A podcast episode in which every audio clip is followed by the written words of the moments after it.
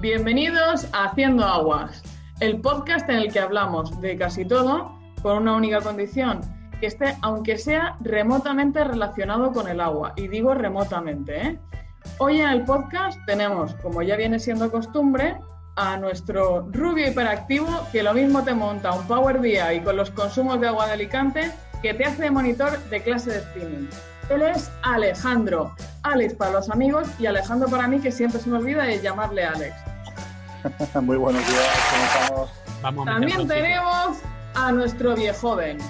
Una persona que a la vez está pensando en innovar todo el rato, que se lanza con un discurso de cascarrabias nostálgico.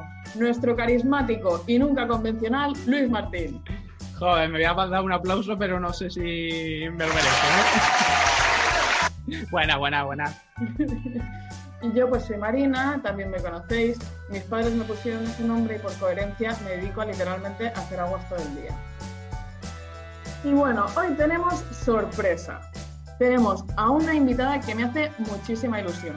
Ella es una persona cargada de energía, de dinamismo y alrededor de la cual es imposible aburrirse, porque es que te contagia de buen rollo. Ella es Beatriz Flores.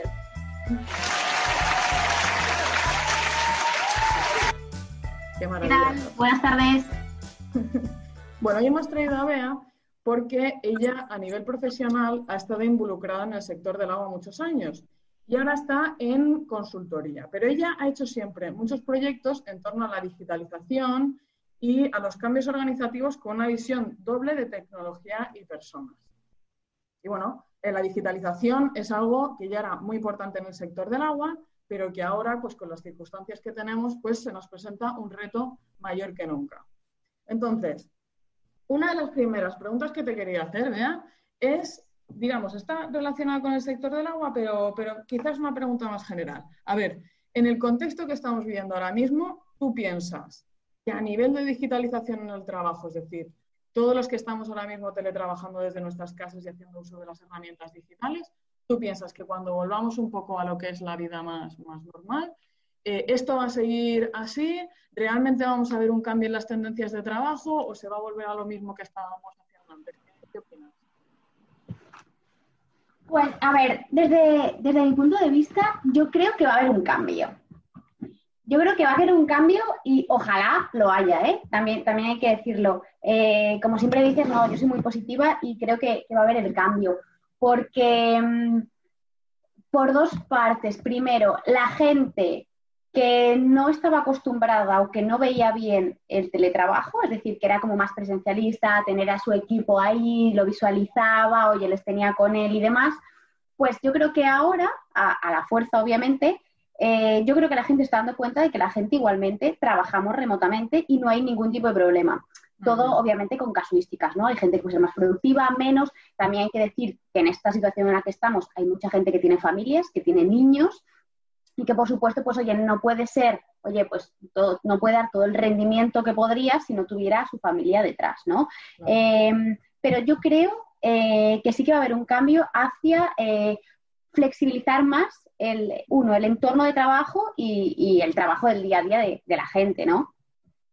Sí, sí. Bueno, ¿qué pensáis vosotros? Alex, ¿tú qué, ¿tú qué piensas respecto a esto? No, estoy totalmente de acuerdo con Bea. Al final, hacia lo que vamos a atender es, en vez de decir todo el mundo trabaja de 8 a 3 y de 4 a 7 o, o el horario que tenga cada una de las empresas o instituciones, es vamos a trabajar por objetivos, que al final es lo que cada empresa busca, busca rendimiento, busca objetivos, y en función de eso decir, oye, pues organízate tú como quieras, pero vamos, esto creo que va, a ser de aquí unos años. Pero implantar el teletrabajo, eh, a lo mejor un porcentaje de la jornada, yo creo que sí que se va a empezar a, plantear. Vale, y Luis, ¿tú qué, Sí, perdona, vea. Con, medidas yo creo que como progresivas, ¿no? Porque aquí también cuenta un poco cómo esté digitalizada una la empresa, pero yo creo que con medidas, si ahora había empresas que lo ponían un día a la semana, por ejemplo, pues igual ahora lo ponen dos o, un poco más flexible, ¿no? Lo que dice Alex, pues igual no ponemos horarios, sí que ponemos unos objetivos más concretos. Entonces. Sí. Bueno, yo creo que este, este tema del, punto de partida de cada empresa quizá también es, es muy importante, ¿no? Y yo creo que los que estamos en empresas que ya de, de partida pues teníamos un 20% ya de teletrabajo, pues ya había unas herramientas que estaban previstas para ello y otras empresas quizá, otras organizaciones han tenido que sumarse muchísimo más rápido, ¿no?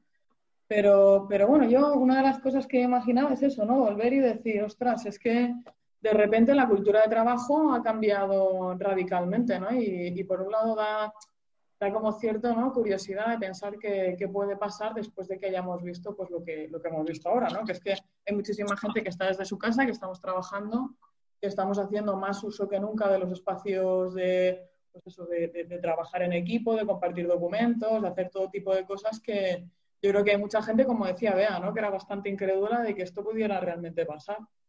Bueno, y Luis, eh, nosotros, tú eres un, teletrabajador eh, nato, ¿no? Tú prácticamente ¿no? no te ha cambiado mucho la perspectiva, ¿no? ¿Tienes algo que, añadir? Sí, a mí no me ha cambiado realmente la perspectiva porque yo trabajo siempre, bueno, casi siempre desde, desde casa, porque mi trabajo no me, eh, no me obliga muchas veces a estar presente en, una oficina, pero yo he trabajado y hasta hace no mucho, he tenido que ir a oficina a trabajar en la parte de ingeniería y demás.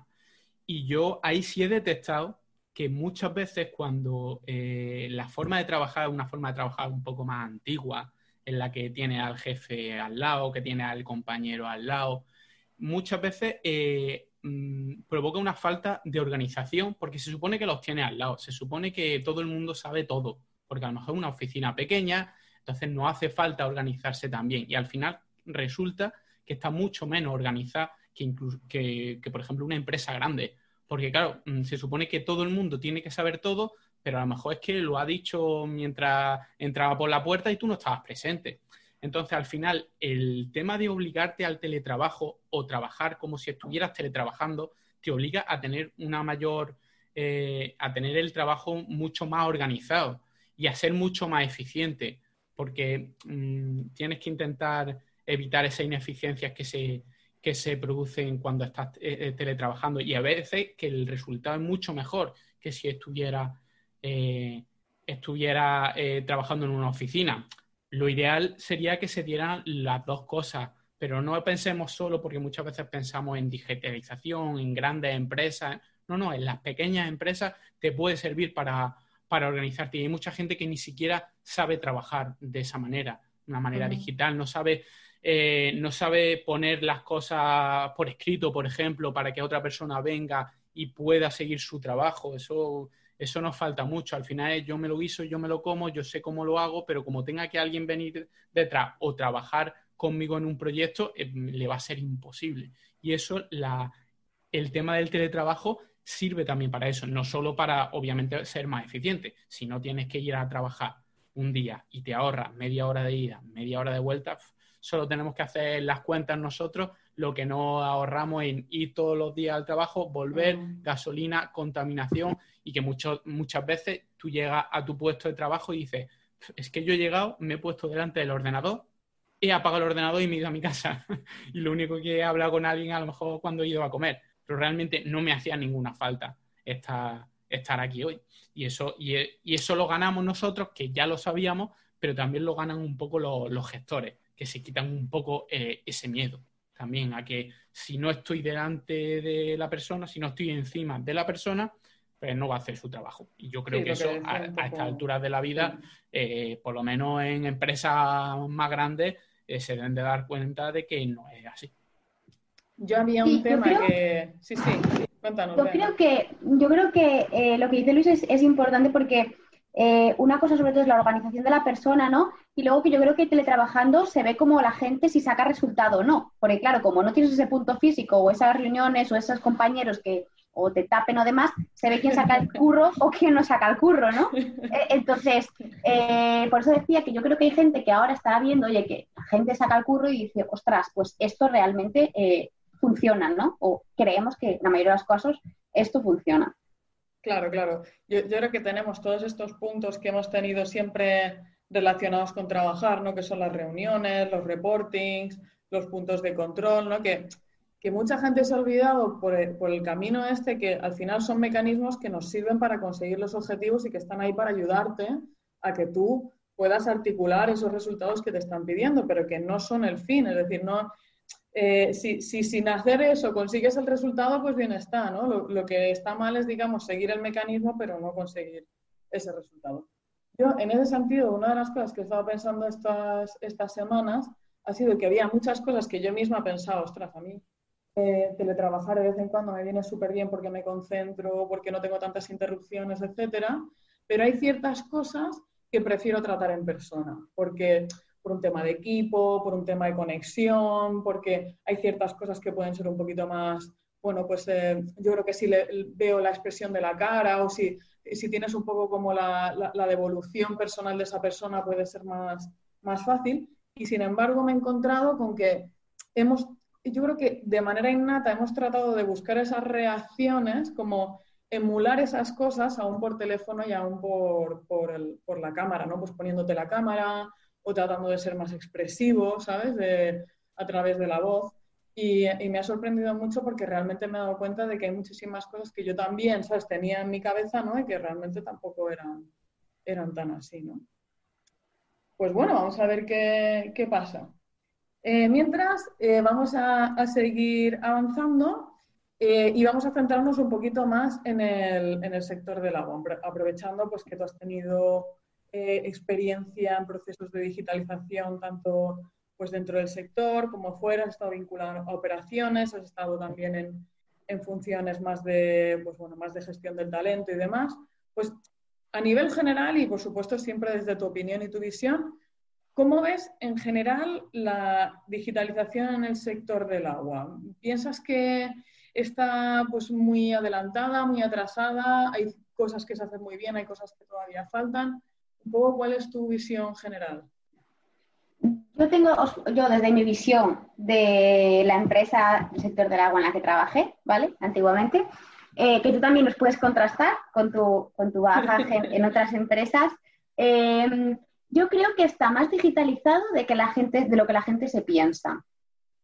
Eh, yo ahora que tengo otra visión de otras empresas, de, de otros sectores y demás, eh, está bastante digitalizado Em, lo que son las herramientas colaborativas, por ejemplo, eh, que están implementadas en las empresas o en la empresa del sector del agua, lleva ya como cuatro, años tranquilamente con herramientas de colaboración.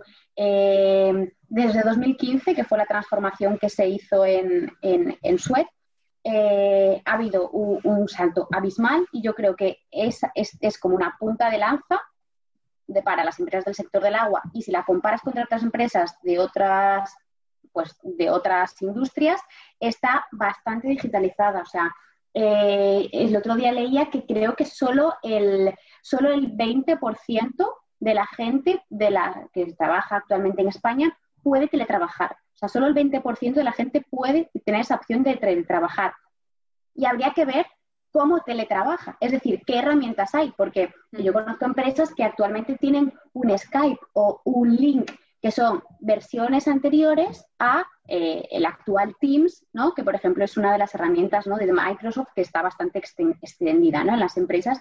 Entonces, yo creo que la digitalización está más de lo que se piensa y yo creo que dentro de una misma empresa es gradual, es decir, desde servicios corporativos, pues es como obviamente tiene que ser el, buque insignia de la compañía y ahí pues es donde se centra, se hacen todos los pilotos y se centra pues toda la estrategia y la puesta en marcha. Y es verdad que luego en toda la eh, cadena de producción o toda la, ya en, en el territorio, ya en operaciones, sí que es verdad que esa digitalización, bueno, pues va cayendo en cascada y se va desplegando pues es verdad que más lentamente, ¿no? Pero yo creo que a día de hoy, eh, la verdad, eh, se puede tener una, visión bastante positiva de la digitalización de las empresas del agua. Fíjate, yo creo que muchas veces eh, tenemos como una visión, ¿no? Quizá desde dentro de decir, ostras, pues no sé, oye, la banca financiera, no sé qué es. Siempre que se salen ejemplos de digitalización, pues yo qué sé, en, escuelas de negocio, en ESADEN y ese, ¿no? Siempre están poniendo pues, ejemplos de otras industrias que no son particularmente los servicios del agua o, relacionados, ¿no? Entonces, eh, me parece súper interesante lo que, lo que comentas. No sé si, eh, Alex, eh, ¿tienes alguna visión aquí? No, la verdad es que lo ha dicho muy bien Beatriz. Eh, sí que es cierto que al final en prácticamente todas las empresas, en concreto en el sector del agua, tenemos una base que tiene que ser sí o sí de operar, de trabajar in situ, por decirlo así, tanto en la instalación de tuberías, en obras, etcétera. Pero sí es verdad que lo que es a nivel de digitalización está bastante avanzado y cada día va a más es como, creo que lo comenté en el primero de los podcasts, que si tú piensas, coges el móvil de hoy en día y piensas como el móvil hace cinco años y quieres pensar cómo va a ser dentro de cinco años, no es una escala lineal, es una escala exponencial. Pues con esto va a ocurrir prácticamente lo mismo. Eh, ahora mismo tenemos millones y millones de señales y de datos que estamos recopilando. Muchos de ellos no se están aprovechando aún porque no se sabe cómo aprovechar o eh, la infraestructura que necesitas detrás aún no está totalmente arrancada, pero que dentro de unos años, vamos, va a ser abismal. Yo creo que habría que aclarar un poco qué entendemos por digitalización, porque hasta ahora mismo mm, alguien que no oiga puede pensar que la digitalización es tener un Zoom que funcione para tener las reuniones, porque hemos estado hablando un poco de, eso ahora mismo. Y yo creo que vosotros que también sois más expertos eh, en este tema y tenéis un conocimiento más global de todo el, el sector urbano del agua, podríamos hacer un pequeño repaso de qué cosas también son digitalización, que no simplemente es el trabajo de oficina. Por ejemplo, ahora mismo hablaba Alex de, señales. ¿Señales de qué? Yo creo que va mucho más allá. Lo que hemos estado hablando es la digitalización que puede ser parecida en cualquier tipo de empresa. No hace falta que sea ni siquiera una, una infraestructura, en, eh, en cualquier tipo de empresa, en una oficina pero hay muchas cosas muy especiales de, la infraestructura y en este caso de, la infraestructura mm. de, agua. Yo, sin embargo, te, matizaré, Luis, ahí que desde mi punto de vista suele ir un poco de la mano. Es decir, la empresa que entiende que tiene que digitalizar la forma de trabajar, lo entiende por extensión a todo lo que hace. Es decir, no, no, hay, no está estanco. En este sentido, yo sí que veo que, que bueno, es decir, ha habido un esfuerzo muy grande de decir, oye, nosotros generamos una cantidad de datos eh, a través de los servicios del agua que se realizan, a través de incluso las infraestructuras que se construyen y demás y se gestionan. Y a partir de aquí ha, estado todo este esfuerzo que yo creo que se está eh, llevando, pues eso, desde, desde los departamentos de I+.D., desde los centros de investigación, pero también desde los propios servicios con muchísima fuerza, de cómo se pueden generar nuevos servicios que puedan dar valor, a, las administraciones, de cómo se pueden generar servicios que te consigan eficiencias de la forma en la que tú tienes de trabajar, cómo podemos mejorar la seguridad de los trabajadores, cómo podemos mejorar la comunicación con el ciudadano, cómo podemos... Es que la, aplicación de la digitalización recoge el 360 de las actividades que puede hacer una, empresa del, del, sector del agua y, por supuesto, de otros sectores. ¿eh? pero que yo creo que se está haciendo un esfuerzo muy grande. Yo lo que he visto, quizá mi percepción, es que, em, bueno, dentro de que yo estoy en una empresa, como, como, comentaba Bea, pues que la digitalización ha sido una cosa pues, a nivel estratégico muy, muy fuerte y se ha luchado mucho porque se, se implemente y que se desarrollen servicios, que en el sector del agua empezó un poco con el tema de la, de la telelectura, ¿no? Como tenemos todas estas señales que se están generando de cómo se están haciendo los consumos y tal, y que ha sido la manera, quizás el común denominador. Digamos que si una empresa del sector del agua está haciendo algo en digitalización, seguro que ha hecho algo de esto, y a partir de aquí, eh, las que estén más adelante habrán hecho muchas más cosas y si no, se habrán quedado un poco, un poco ahí.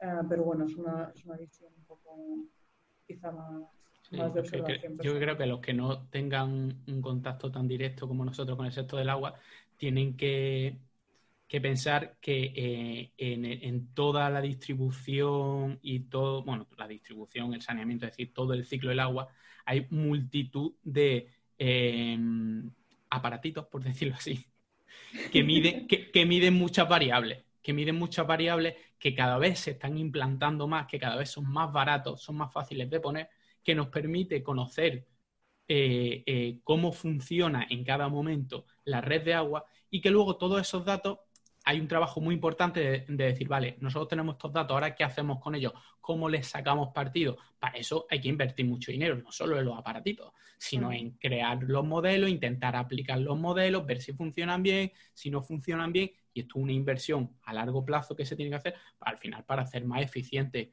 para hacer más eficiente toda la, la infraestructura que tenemos. Y, algo que es muy interesante y que a lo mejor luego hablamos, eh, de esos datos existen, muchas veces existen, pero no están al alcance de todo el mundo.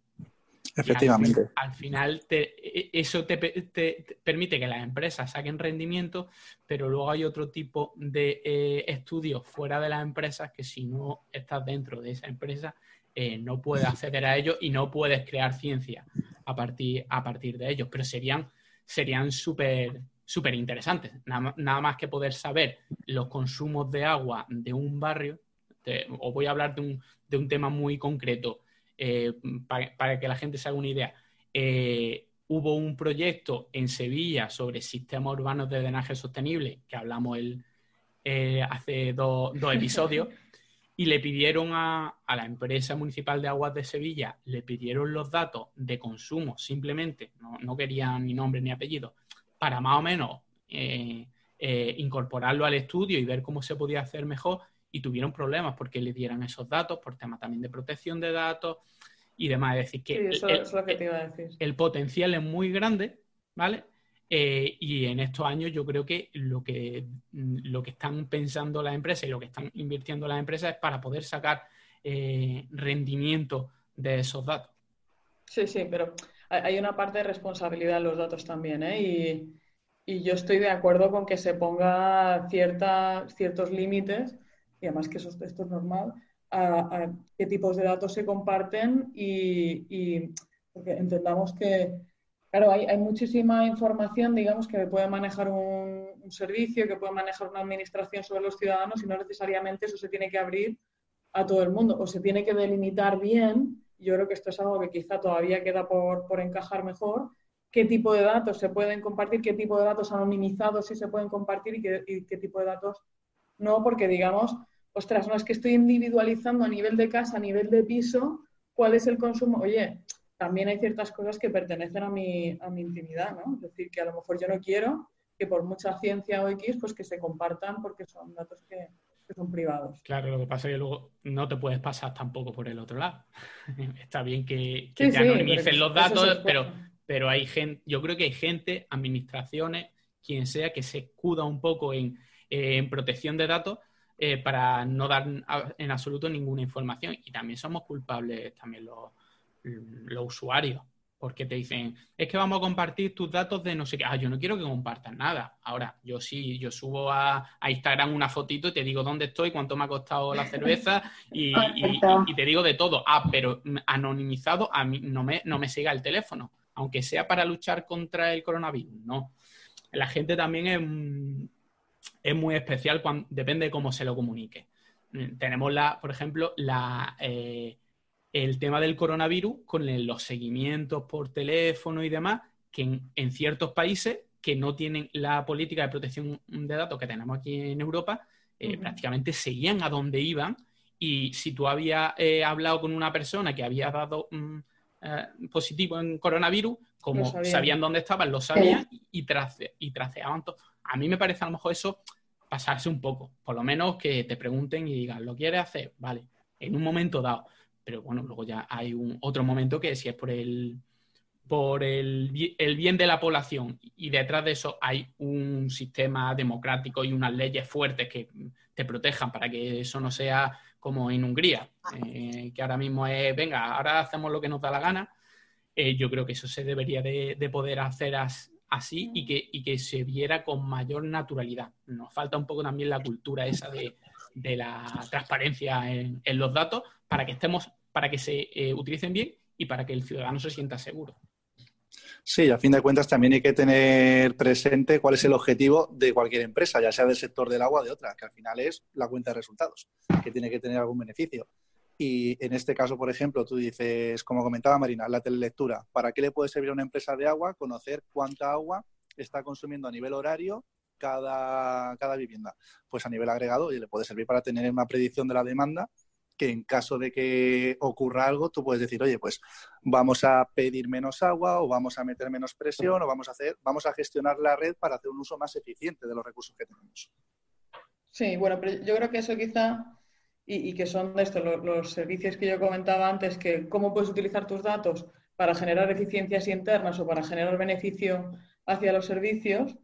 Em, pero este tema que estábamos tocando del tema de los, de los, datos ha sido una de las, de las cosas que se han impulsado en Europa de manera muy fuerte, ya lo, estaba como tocando Luis, y es que, bueno, y como sabéis, una de las vicepresidencias de la Comisión Europea ahora mismo la, la tiene eh, Margrethe Vestager, que es, digamos, la que ha sido encargada de la, de la estrategia de digitalización. Y esta ha sido una persona que ha luchado mm, de manera muy, yo, creo que muy mediática y muy pública contra la utilización de los datos de los europeos, de manera que pues, empresas como Facebook, empresas como Google se pudieran lucrar de, los datos de, los europeos. ¿no? Y por eso se ha impuesto pues, esta regulación tan estricta en ámbito de, privacidad de datos. Y esto es como todo. Lo mismo que te protege, también te hace inflexible. Es decir, que es, es, normal que cuando se, se y sobre todo en, Europa, que se, que se tiene una maquinaria, digamos, de, generación de legislación, pues es que es muy potente, pues claro, generas esto para proteger al, al, europeo, al ciudadano europeo, y a la misma vez pues te generas una... Entonces es esta tensión entre lo que nos conviene, lo que es útil en un momento determinado, pero también lo que son nuestros derechos o lo que es la protección, digamos, de la intimidad de una persona, que están ahí siempre en, en lucha. ¿no? Esto en otros países en otros ámbitos que han sido muchísimo más rápidos en desarrollo de tecnología digital y muchísimo más lentos en desarrollo de, de legislación de protección de, de datos. Yo, pues eso, eh, tengo, tengo opiniones por eso contrapuestas, ¿no? A veces digo, ostras, tal, pero, pero bueno, en general yo sí que, yo sí que pienso que se han hecho buenas cosas al, hacer esta ley de protección de, datos en general, sabiendo siempre pues, que tiene que existir esa, esa flexibilidad. Pero bueno, yo creo que hemos, eh, hemos concluido un poco que, que el sector del agua está con una digitalización que yo creo que sorprende eh, para quien está dentro de los, digamos, para una persona que la lo mirase desde fuera y siendo un sector que a lo mejor no sería sospechoso de tener mucha digitalización, sin embargo sí que vemos que, que tanto para la, fuerza de, personas como también para los, los, servicios, generación de eficiencias internas, pero también generación de beneficios hacia la sociedad y, con, y por supuesto con una idea de ser muchísimo más, de conseguir unas cotas de transparencia que hasta ahora simplemente es que no han sido posibles, pues es una, es una herramienta que yo creo que es muy, muy importante. ¿no? La y, última solo, y solo añadirte, Marina, que un poco lo que decía Luis, decía Luis, bueno, sí, que, entendemos por digitalización, ¿no? Eh, y sobre todo en el sector del agua. Por poner un ejemplo súper concreto, eh, una de las estaciones eh, de tratamiento de agua potable, una ETA de una ciudad de España, bueno, pues con una inversión X en, digitalización actualmente, que sabéis que las, las ETAs pues son infraestructuras críticas de control 24 horas, 365 días al año, con presencia de personas, pues eso, 24 360, actualmente los operarios de esa etapa en el turno de noche o en las guardias, hacen la guardia desde hace ya un par de años en su casa eh, a través de un dispositivo de una tablet y oye, si salta cualquier alarma, ellos van a la etapa. Pero, por ejemplo, actualmente está totalmente automatizada, totalmente digitalizada y no hay turno de noche presencial. O sea, eh, por, eso decía que sí que es verdad que quizás hemos comenzado ¿no? todo el discurso y la tal por la fuerza laboral y más hablando pues eso del workplace, más habla en, gente de, oficinas, pero sí que hay la visión de, desde, desde campo hasta la oficina, igualmente está digitalizado, yo creo que está positivamente eh, avanzado la digitalización a las empresas del agua. Muy bien. Estupendo. Bueno, pues para ir con la última pregunta, eh, queríamos saber qué piensas eh, que los profesionales más jóvenes o más juniors pueden hacer para impulsar una digitalización profunda del sector, que yo creo que es la etapa en la que nos estamos metiendo. ¿Piensas que es un tema de mentalidad y piensas que es un tema de capacidades técnicas, es decir, que sepan implementar ciertas cosas a nivel más mecanístico, ¿no? ¿Piensas que es todo? ¿Qué, qué, qué, qué opinas de esto? yo creo que los jóvenes tenemos que hacer de change maker, es decir, tenemos que hacer de como de, de ambassadors digitales, ¿vale? Eh, por decirlo de alguna manera. ¿Por qué? Porque nosotros somos la fuerza laboral del futuro, somos las personas que, vamos a, liderar el futuro y por tanto tenemos que estar totalmente, pues eso, eh, siendo como una esponja, pues a ver si ahora sale Zoom, pues Zoom, que si me dicen una call por Hangouts, por Hangouts, si tiene que ser por Skype, por Skype, es decir, tenemos que estar totalmente y ser eh, elásticos, ¿vale? A, a, cualquiera de las tecnologías y hacer de, pues eso, ¿no? De un poco de, de coaches a gente pues que quizás no es tan elástica y decir, oye, pues mira, pues eh, hay esta herramienta, o sea, hacer un poco ¿no? esa labor de divulgación pues a aquellas personas que quizás pues no lo tienen tan, por el día. Y, que, y por otra parte, creo que es mentalidad, o sea, sobre todo es mentalidad, no es solo de que nosotros quizás pues seamos la fuerza laboral del futuro y seamos más elásticos, sino que creo que tiene que ser también de mentalidad. Es decir, yo siempre me acuerdo de un director que tuve de recursos humanos que tenía 60 años y él era el, principal abanderado de cualquier tipo de tecnología y lo que él decía es, oye, mira, a mí, yo, a mí me cuesta igual tres veces más adoptarme a esta nueva herramienta, pero sé que solo si yo voy tocando y tocando y tocando y tocando, al final voy a saber igual eh, utilizarla que otra persona, ¿vale? Igual una persona de 25 años pues en media hora le coge el tranquillo.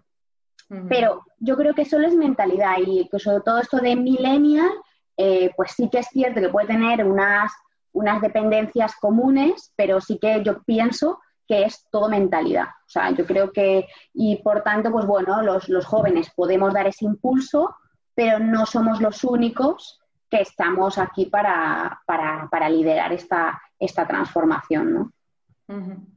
Muy interesante. Eh, Alex, ¿tienes algún comentario sobre esto? Sí, al final lo que tenemos que hacer es, como jóvenes, demostrar nuestra capacidad de resiliencia, esa palabra que se puso de moda también hace unos años, y luchar contra lo que ahora mismo es la cultura antigua de empresa, de todo el mundo tiene que ir a la oficina, lo que comentábamos hace un rato, con el, oye, nosotros somos elásticos, como decía Bea, nos tenemos que adaptar, nos podemos adaptar a cualquier cosa e intentar aplicar nuevas tecnologías a nuestro día a día trabajando, para que al final esto se pueda inculcar también dentro de las empresas. Sí.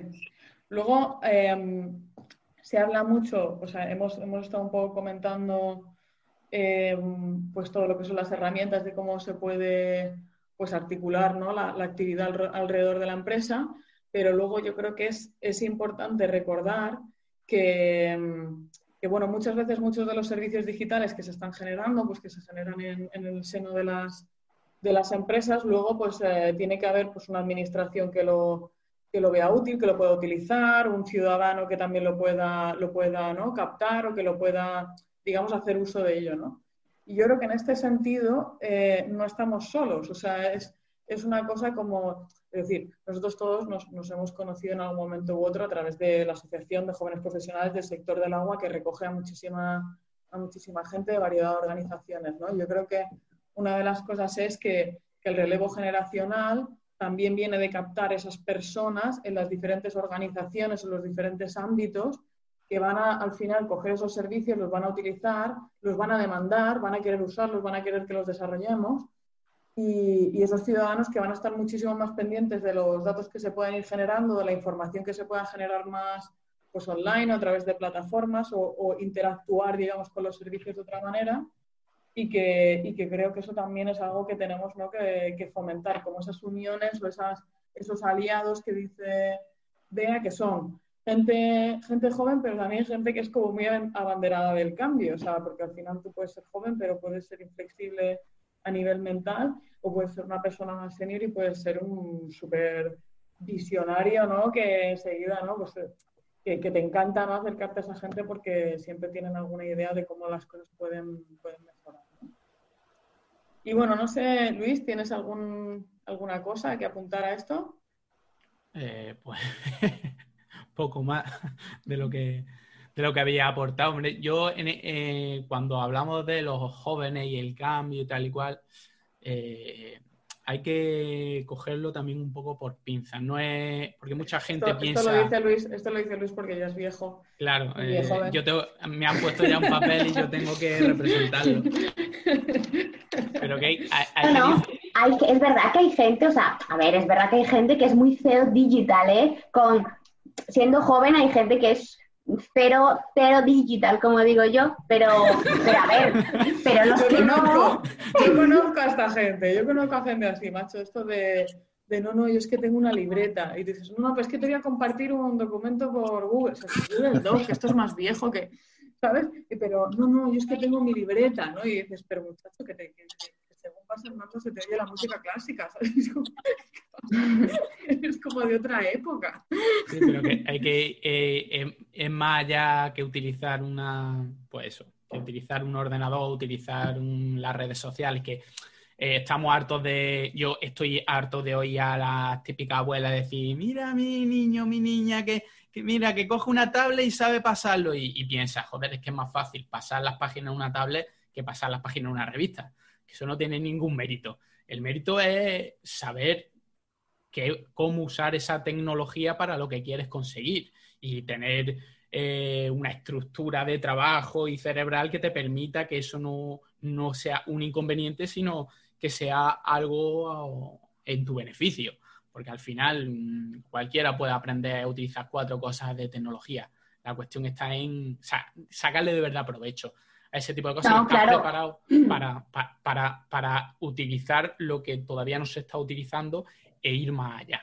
Yo creo que ese es hombre, y el reto, el reto que tienen ahora las empresas con esta, con, esta adopción eh, express al teletrabajo, yo creo que el reto ahora es hacer un planteamiento de, vale, vamos a seguir instaurando uh, el teletrabajo o abanderar el teletrabajo, pero yo creo que ahora falta un súper trabajo de cómo enseñar a la gente a cómo utilizarlo de manera productiva, de manera eficiente, de manera segura.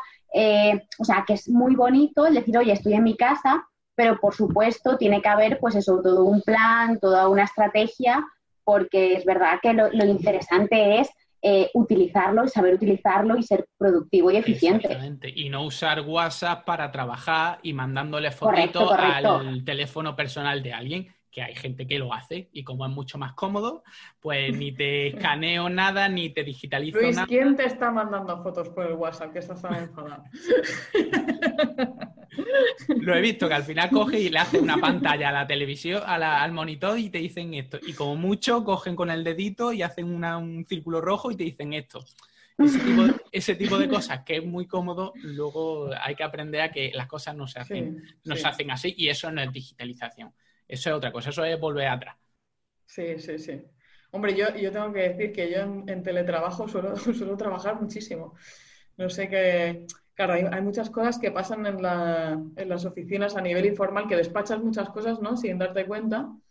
Y, esto quizá en teletrabajo es más difícil, pero a nivel de concentración y de cómo puedes utilizar las herramientas para trabajar, yo le veo buah, un potencial impresionante. Y lo que decías, Luis, pues desde luego, ¿no? Es decir, que las herramientas, o sea, no se trata de, ser él eh, la persona que siempre se apunta a la nueva cosa que hay en, ¿no? en, redes sociales o tecnología, lo que sea, sino, pues yo al final tengo como tres o cuatro cosas y las, y las utilizo pues, pues porque me gusta este, este, este, servicio digital, o sea, eh, yo estoy un poco ahora mismo pensando en, por qué yo no tengo Instagram, ¿no? me hice un Instagram de una paloma, ya lo sabéis, eh, para poder hacer las clases online estas horas de gimnasia que hay. Pero, pero claro, a mí, a mí lo que me encanta es Twitter, ¿no? Y, yo creo que es un poco porque, porque a mí me gusta ¿no? interactuar a través de aquí, el tipo de contenidos que hay, el tipo de comunidad que hay, pues es la que me interesa. Eh, ahora quizá me salte directamente a TikTok porque he visto unos vídeos muy locos, no, pero quizá Instagram es algo que no, no me ha interesado tanto. ¿no? Y yo creo que en, en, el ámbito del trabajo, en el ámbito de todos, es igual. ¿no? Es, un poco que cuál es la tecnología, cuál es el, servicio, la red social que, que, te ayuda a ti a articular pues, las cosas que te, te gusta hacer o que te, te, facilita la vida de alguna manera o te hace acceder a sitios que tú normalmente pues, no podrías hacerlo. O te entretiene o, bueno, pues te da un valor del tipo que sea. Sí, yo creo que daría para un programa o para dos el tema de la digitalización, pero para la comunicación, temas de redes sociales, dentro de eh, mezclar redes sociales eh, profesionales con redes sociales particulares, cómo comunicar, gente que no entiende eh, que, mm, la red social en concreto y cómo se comunica en esa red social, para un lado o para otro. Hay gente que es excesivamente formal y hay otra gente que es excesivamente informal en un momento dado. Estamos diciendo, oye, mira, que esto no, no estás dando la imagen que tú crees que da. No es eh, tomártelo todo a pitorreo, a cachondeo, porque te puede leer cualquiera y tampoco no es un telegrama. Hay que, hay que saber, eh, y, algo que no es fácil, muchas veces no es fácil, no es fácil hacer. Y, y ahí se demuestra, ahí yo también veo que hay gente joven que no sabe utilizarla y gente no tan joven que sabe utilizarla, utilizarla muy bien. Pero es, más fácil que haya gente joven que sepa utilizarla porque estamos mucho más constantemente en redes sociales. Eh, hmm. eh, al final lo utilizas para muchas más cosas. Hay gente que cuando se intenta subir al carro, pues les cuesta y es normal. A mí me costaba. Yo, yo todavía recuerdo la primera vez que leí un tuit y no me enteré absolutamente de nada. Porque entre los hashtags, los arroba y demás, como no sepa, es que dice, es que esta frase no tiene sentido ninguno a nosotros ya no parece normal, pero la primera vez mm, Twitter es muy antiintuitivo. Facebook, pues, es un texto como cuando escribe una carta, pero y más cuando eran 140 caracteres, que además tenías que hacer virguerías para que, para que te Ya, ya, qué trauma, cuando esto lo cambiaron, ¿no? Se le quitó un poco la gracia. pero, bueno. Luego está, ya, ya por cerrar un poco este, esto, el, lo que yo le comentaba un poco a, a, lo que le preguntaba a Bea, que es que ya se ha decantado por la parte de mentalidad, y yo creo que es clave, la mentalidad es clave, si no tenemos mentalidad es que es imposible, no, no se mueve nada. Eh, es la parte más, digamos, de, de, las capacidades tecnológicas, técnicas que pueda tener una persona. Yo, claro, trabajo rodeada de gente que, que cada vez más y más eh, tiene un manejo de ciertos lenguajes de programación, machine learning, big data, data analysts, de todo tipo de perfiles, que son gente que, claro, está hiper especializada en un campo, que sabe hacer unas cosas. Y yo, yo quiero pensar que, que, a pesar de que yo muchas, muchas de las cosas, pues, eh, lógicamente programación, pues hemos dado la carrera y tal, pero yo no, ahora mismo muchísimas cosas de las que hacen, si no decir un 99%, sería incapaz de, de hacerlas ¿no? Y sin embargo pienso, ostras, qué, qué importante es esta energía o esta capacidad eh, dirigirla hacia un sentido que nos, que nos dé algo pues, que sea aplicable, que sea útil, que dé un valor.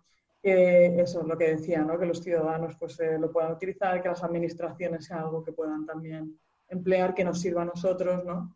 Esto es un poco el, el este. Quizá es esa mezcla entre, entre los que, los que de la estrategia, el entusiasmo y la capacidad técnica, ¿no? que nos va un poco a ir arrastrando a todos a, a que, a que nos terminemos de, digitalizar y, que, bueno, que tenemos yo creo que en ese sentido pues un, futuro interesante ¿no? a este nivel. Yo creo que la digitalización se le ha dado como muchísimo bombo, muchísimo bombo, pero es que realmente es algo que es, que es muy bestia, ¿no? O sea, que es algo tremendo. Es algo que yo creo que a veces lo repetimos tanto que se nos olvida lo importante que es, ¿sabes? Porque el propio darle importancia a veces eh, se nos olvida que, es verdad. O sea, que esto es algo muy, muy, muy tremendo. Bueno, pues con esto yo creo que ha sido un debate súper interesante y ahora en otro tono eh, vamos a hacer, vamos a dar paso a Alex a que nos cuente la noticia eh, chorra del podcast de, Lo estábamos deseando, lo estábamos deseando. Pues mm, le he titulado ojos que no ven, verdad que me creo. Porque vamos, seguro que durante estos días algunos de vosotros habéis visto en las redes sociales que existe una influencer, de cuyo nombre no quiero acordarme porque además está presente, que comentó que el agua no hidrata. Seguro que lo habéis visto, ¿verdad? Pero, dijo, a ver. Dijo que el agua deshidrata más que hidrata. Exactamente, exactamente. Ahora, ahora después lo vamos a escuchar. Pero como no quiero quitarle la razón, antes, o sea, quién sabe, a lo mejor es que la chica, oye, tampoco le vamos a quitar la razón. ¿Qué pasa si le da por beber agua destilada? sí que sería verdad lo que está diciendo esta chica, porque al final cuando comemos y bebemos, oye, se está produciendo un intercambio iónico entre nuestro cuerpo y lo que estamos consumiendo, ¿verdad? O sea, si tomáramos, o sea, cuando bebemos agua estamos cogiendo minerales que si no fuera por el agua no podríamos coger, pero si tomáramos agua destilada sí que nos deshidrataría, chuparía los minerales de nosotros. Quién sabe, a lo mejor está hablando esta chica. A ver, a ver, a ver. Realmente lo que pasaría es que nuestras células se superhidratarían. Eso es lo que realmente pasa por osmosis natural. Es decir, cuando tú bebes agua salada te deshidratas porque las células pierden agua para compensar el potencial químico a los dos lados de la membrana. Y con agua destilada es al revés. Lo que pasa es que es igual de malo, ¿sabes? Se te pueden rebasar las células. Revientan. Sí. Por si acaso no voy a probar, tampoco vamos a el, cuerpo humano suele ser sano, eh, suele ser sabio y no deja que lleguen hasta el lado de la célula para que exploten. Suele tener mecanismos y uno de ellos, uno, uno de ellos suele ser que te vas por la pata abajo. Es decir, esto rápido para afuera. Efectivamente. Bueno, de todas formas, para que nutran su conocimiento nuestros oyentes, vamos a delitar con la grabación de la científica en cuestión, así como la respuesta que le dio Goyo Jiménez. Mira, suero, hidratante, sabor, no sé qué, solución esterilizada de electrolitos orales indicada para prevenir o tratar la deshidratación.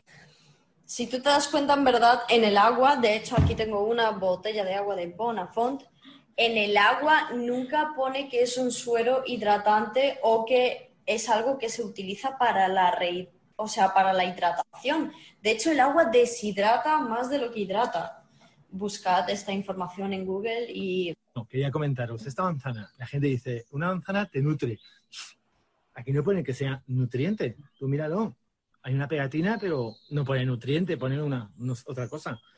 Entonces, de hecho, las manzanas te pueden desnutrir más que nutrirte. Si lo que quieres es nutrirte, pues tienes que comer algo que sepas, pues que si lo comiste, pues te nutría. Una nutria, por ejemplo, te nutre. Ah, quería comentarlo. Aprende con Goyo. en fin, ¿qué os ha parecido? Me ha parecido fascinante. alucinante a ver, se, han dicho muchas barbaridades en redes sobre el agua. Bea nos compartía el otro día una eh, de eso de la, la, influencer esta que dice que el agua no le toque la cara y tal, porque y, que es unas amigas suyas pues utilizan agua en botella y no sé qué. Pero claro, es que, que el agua deshidrata más que hidrata, yo creo que es un paso más hacia el abismo, ¿eh? Sí, ante, eso no hay respuesta ninguna. ¿Cómo va, ¿Cómo va a discutir con esta mujer? Imagínate que la tienes delante y le tienes que argumentar. ¿Cómo le argumenta? Imposible. le, suenan, le suenan campanas, ¿no? Porque sí que hay bebidas que deshidratan más que hidratan el café, las bebidas alcohólicas. Ella como que algo, ¿no? Algo ha visto en algún sitio. Pero claro, que el agua deshidrata más que hidrata es algo eh, que la tía le ha echado ganas, pero es que ha sido, la verdad, tremendo. En redes la repercusión ha sido brutal, ¿no? ¿Se habéis visto? Pero la gente se la... Bueno, el propio Goyo Jiménez le ha contestado, ¿no? Sí, sí, sí, vamos, al cuello, se ha tirado al cuello directamente. Que no tiene, ningún, no tiene ningún sentido y lo peor no es esto, porque esto dentro de lo que cabe, hombre, yo creo que el 99,9% pues lo escucha, se ríe y ya está, dice, esta tía es tonta. Habrá, habrá gente que no. El problema está en cuanto las cosas no están tan claras o está hecho por gente con un poco de peor idea y te meten ideas que no son. Porque cuando está muy claro, yo, por ejemplo, pues mira, mm, los terraplanistas, por ejemplo, es totalmente absurdo. Eh, pues sí, hay unos cuantos, a mí no me preocupa. Pero ya si te metes con temas un poco más serios, pues temas de vacuna y demás, pues entonces dices, uff, vale, no tiene sentido ninguno tampoco lo que dicen. Joder, pero la gente se lo cree y a la gente que se lo cree le puede resultar. Esta, esta mm, chavala, no creo que nadie se, se muera de, deshidratación porque dice, es que no tengo, el agua no me, va a deshidratar, por lo tanto no bebo nada. Eh, no va a pasar, no, no creo que estemos ante un problema. Eh, pero hay otras que, eh, que sí, y al final mm, las tonterías estas, bueno, pues si la, la, que decía esta que no se lavaba el agua con agua del grifo, sino con agua mineral, no sé de qué marca, porque además dicen agua mineral, como si no hubiera 100.000 tipos de agua mineral, cada una con su composición pues bueno, pues ya está, pues mucha tontería y comprarán sus productos y se lavarán el agua con la cara con el agua de la plancha. Pues lo mismo hasta, tiene, tiene, su sentido, pues ya está. No, no, va a haber, no va a haber mayores problemas. Pero claro, ante, ante esta gente tú no puedes argumentarlo. Lo único que puedes hacer, pues echarte una risa como Goyo y ya está. Y que a comer nutrias todo el mundo. Bueno, lo que sí que debemos hacer es leer las etiquetas, que nunca viene mal, pero no te tomes al pie de la letra lo que no pone, principalmente lo que no pone. Claro, es que si, si, si tú, por esa argumentación, imagínate lo que puede llegar. No, es que aquí no pone esto, por lo tanto, eh, no lo hace. La cerveza y el vino, he estado leyendo algunas etiquetas y en ninguna pone que emborrache. Yo ya no, empezamos así, pone, ¿no? Que, no, que no manejes maquinaria pesada, que si estás embarazada no sé qué. No, Sí, sí, pero eso lo pone en la caja, pero lo que es en la, en la etiqueta de la botella no lo pone. Bueno, yo creo que, a ver, al final esto es una cuestión, porque mucha gente dice los influencers, tal, que gente que mueve muchísimo, muchísimo pues, la opinión de la gente que les sigue, que lógicamente, y esto es una cosa que ha denunciado muchas veces Luis, siempre llama más la atención una opinión eh, atractiva, un, un titular que digamos, ¿no? que sea simplista y tal, que una cosa que sea un poco más aburrida o más, o más pero, pero lo cierto es que tenemos ejemplos de influencers que son muy guays. Eh, yo ahora en Twitter estaba comentando esto de cuál, cuál es la influencer que eh, dice que el, que beber agua termina con el 95% de, de, tus problemas. Y luego dice, bueno, en realidad esto no es súper científico, ¿no? Pero lo que quiero decir es que, es que soluciona problemas.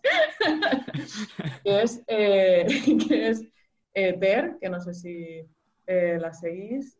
Es, eh, es, novia también de un influencer que también es muy, muy guay, que es Jaime Altozano, que se dedica a comentar pues, de, mm, diferentes vídeos de música y tal. O sea que, oye, la, la, opinión, al final te dan una herramienta, es lo que hablábamos ahora, te dan una herramienta y la puedes utilizar para el bien o la puedes utilizar para, para hacer el café. Totalmente. Y lo que se trata es de que haya mucha gente que sea como, pues, eh, pues eh, Jaime Tozano, Otero, como nosotros. Bueno, había una, también salía, ahora con el tema del coronavirus salió una influencer que decía que si tú bebías agua a 38 grados de temperatura, matabas al bicho. Sí, sí, no, no, decía menos, decía más de 20, más de 28. y claro, tú piensas y dices, bueno, el cuerpo humano está a 36. eh, para empezar, no tiene sentido. El problema está en cuando, eh, cuando recibe un, un, eh, un vídeo por WhatsApp en el que un hombre que dice ser médico dice que hacer vapores de agua, inhalar vapores de agua, como cuando te eh, tienes atascado el pechito, pues que mata, mata el virus. Ahí, hay un, ahí sí puede haber un poco un, un problema. Porque, bueno, cuando llega al hospital nadie te va a poner a hacer vapores. Vapores.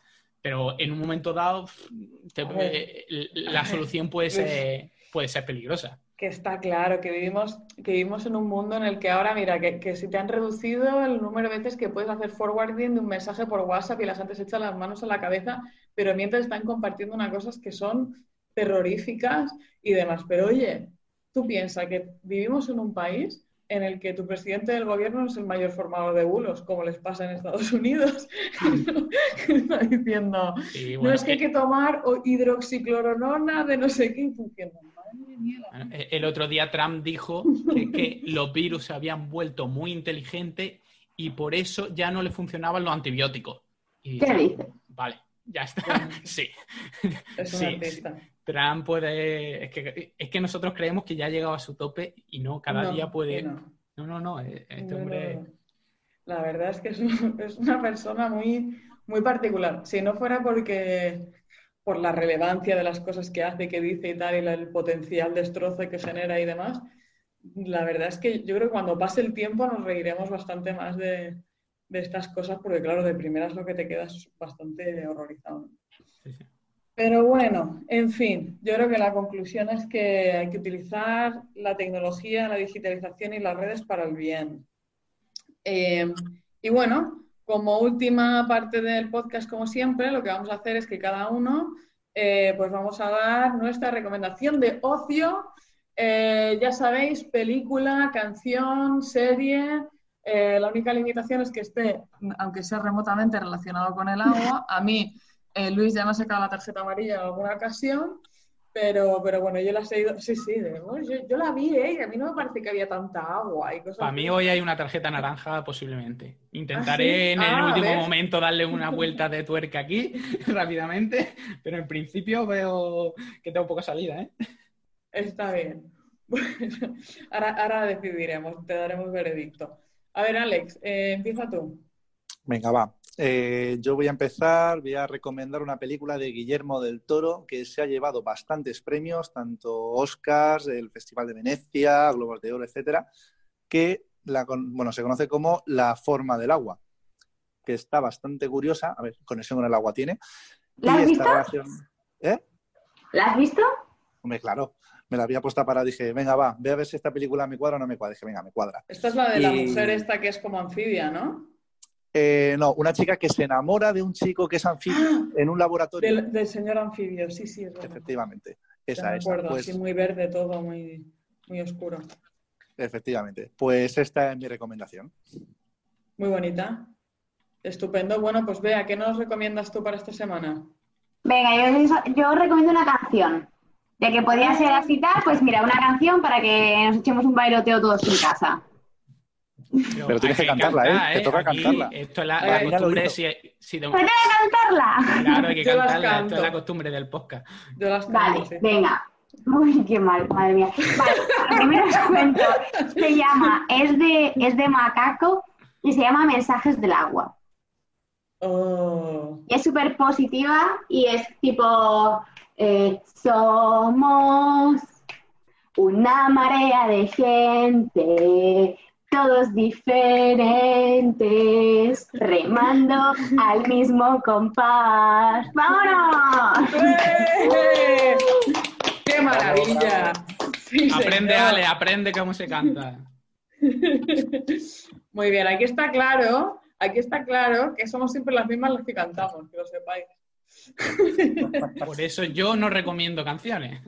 Venga, No, Luis, yo- yo eso A ver, saca, esa tarjeta naranja que me está diciendo. Mira, yo voy a, a recomendar una película, bueno, una- un documental, película documental, que está muy relacionado con el tema de hoy, que es El Gran Hackeo. ¿Vale? El Gran Hackeo trata de la historia de Cambridge Analytica, que es la empresa esta que utilizó los datos de Facebook para ayudar a que eh, Trump ganara las elecciones y que eh, el Brexit saliera. Y te cuenta cómo se hizo, eh, cómo utilizaron esos datos. De hecho, te, mm, sale una persona que era, que era básicamente la encargada de, de eso en, el- en la campaña, en la campaña de Trump y es alucinante. Y la podéis ver en Netflix y, en y Netflix. mientras, y mientras y- la viste bebías agua. Y en- no, en Netflix, en Netflix hay otras películas como Ponio en el acantilado que está muy relacionada con el agua. Ya muy Bueno, cogida con pinzas. ¿eh? Está cogida con pinzas, pero... He dicho que era tarjeta naranja. Vale, lo que pasa es que está relacionada con el tema de hoy. Bueno, ¿qué, qué pensáis? ¿Lo echamos o qué? La ¿Lo aceptamos, pulsamos? votamos a favor. Yo ya os digo que no sería tan benevolente con vosotros. ¿eh? Nos cae bien, nos cae bien. Venga, por deferencia, por dejarme ganar la batalla de patos, va, te la doy por buena. Vale. Bueno, yo os voy a hacer una recomendación que eh, la peli la vi en inglés se- y, y ahora me diréis vosotros cómo se llama en español. Es Salmon Fishing in the Yemen. Es pescar, Ah, sí, la pesca, la pesca El salmón en salmón Yemen. sí. la pesa del salmón en Yemen. Entonces, esto es una película que en teoría, yo ahora cuando, porque la, la recordaba un poco, la he ido a, a ver en la descripción en Wikipedia o, el, o Film Affinity y dicen que es una película de amor, pero esto no es una película de amor. O sea, la película de amor no tiene nada que ver. Esto es, esto es una película sobre un, un emir de estos de yemení que está empeñado en llevar salmones al Yemen Correcto. cosa, cosa que de primeras es, vamos, el, señor, el, el Iwan McGregor, que es el protagonista y que es especialista en, en- en acuicultura y demás, lo primero que le dice es, mira, chaval, al Yemen tú no puedes llevar salmones, es que no es el, no es el medio ambiente donde crecen los salmones. Pues el tío está tan empeñado con el tema de los salmones y los salmones y los salmones que acaba contagiando a todo el mundo de la idea del salmón acaba el, el gobierno metido tal, el tío se va para allá con su mujer, se deja a la mujer, se pone a salir con la otra del salmón, la tía se deja a su marido, o sea, todo el mundo loco por poner a los salmones en el Yemen. Y esto es una película, señores, de liderazgo y de visión y cómo una persona empeñándose en algo puede totalmente terminar haciendo que se metan salmones en el Yemen con una tropa de gente que lo ha dejado todo por la visión del salmón. Así que esto, yo, por favor, a los que hayan hecho la categorización de la película, que la cambien. Sí, bueno, en Film Affinity la tengo abierta y pone género drama, romance, comedia, pesca. Así que un poco de todo. Liderazgo, liderazgo, de eh, liderazgo visionario positivo. Muy bien, chicos, pues con esto eh, cerramos aquí el podcast de Haciendo Aguas. Eh, hasta aquí, esperemos que os haya gustado mucho. Eh, volveros a recordar que nos podéis encontrar en Spotify, en ebooks y en, y en iTunes. Respecto a nosotros, nos, podéis, encontrar en Twitter.